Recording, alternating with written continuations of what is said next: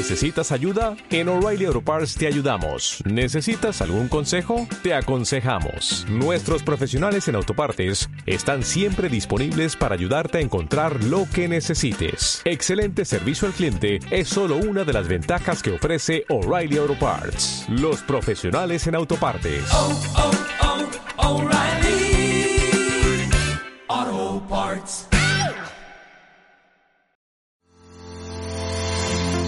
El mundo del deporte lo escuchas al ritmo deportivo con Raúl Díaz. Por Golfo Radio 98.3 FM.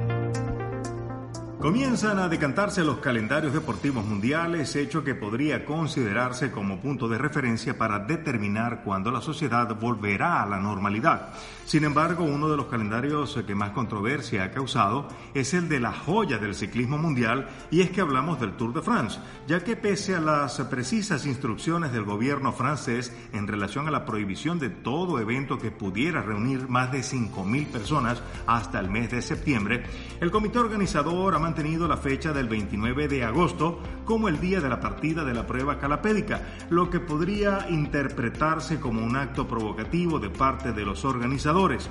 Solo son tres días los que separan la partida de las regulaciones del gobierno, por lo que la primera reacción sería recomendar al comité organizador correr la fecha hasta el primero de septiembre, pero más allá de lo que pudiera interpretarse como un acto de rebeldía, el argumento que maneja el Tour es que ya la fecha original fue movida y este hecho ha acarreado problemas logísticos y provocado altísimos gastos en metálico.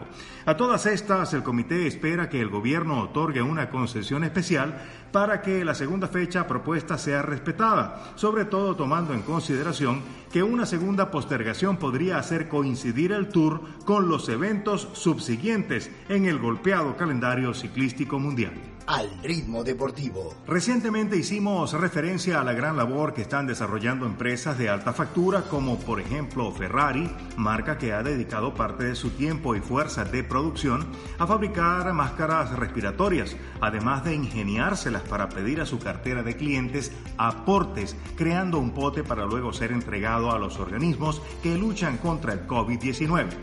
Hoy debemos igualmente reconocer el ingenio de la escudería argentina de automovilismo Giacone Competition, ya que está logrando engranar su labor en medio de la crisis provocada por la pandemia.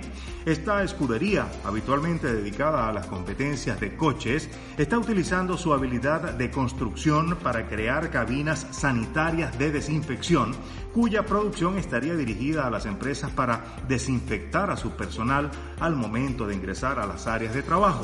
La iniciativa pertenece al ex campeón de las categorías de Turismo Nacional y Rally de Argentina, Sergio Giacone, quien comunicó que las cabinas están recubiertas con fibra de vidrio, plástico o policarbonatos no conductivos de electricidad con piso de césped sintético. Las mismas se colocan en los ingresos de supermercados, sedes de municipios o comercios y tienen un lector infrarrojo que acciona un rociador de alcohol para desinfectar a la persona que la utiliza. Excelente iniciativa de la escudería argentina de autos Giacone Competition. Golfo Radio 98.3 FM al ritmo deportivo. Cooperstown es el templo del béisbol donde se inmortalizan las leyendas del deporte número uno para los norteamericanos. Así como los templos del tenis y del golf han sentido el paso de la pandemia, asimismo el Hall de la Fama de la Pelota ha visto detener su tradicional proceso de inducción.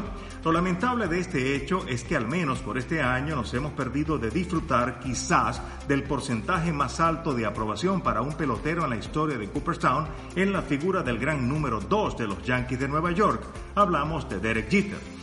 Otra de las figuras que con toda seguridad entraría directamente es el jardinero Larry Walker, uno de los bombarderos de la calle Blake, grupo de bateadores integrado además por Andrés Galarraga, Dante Bichet y Vini Castilla. Finalmente se conoció que según las proyecciones, la fecha más cercana para celebrar la elección sería junio del 2021, es decir, celebrar las inducciones de este 2020 y la del 2021, donde se proyecta el ingreso al Salón de la Fama de Roger Clemens y Barry Bonds. Esto fue Al Ritmo Deportivo por Golfo Radio 98.3 FM.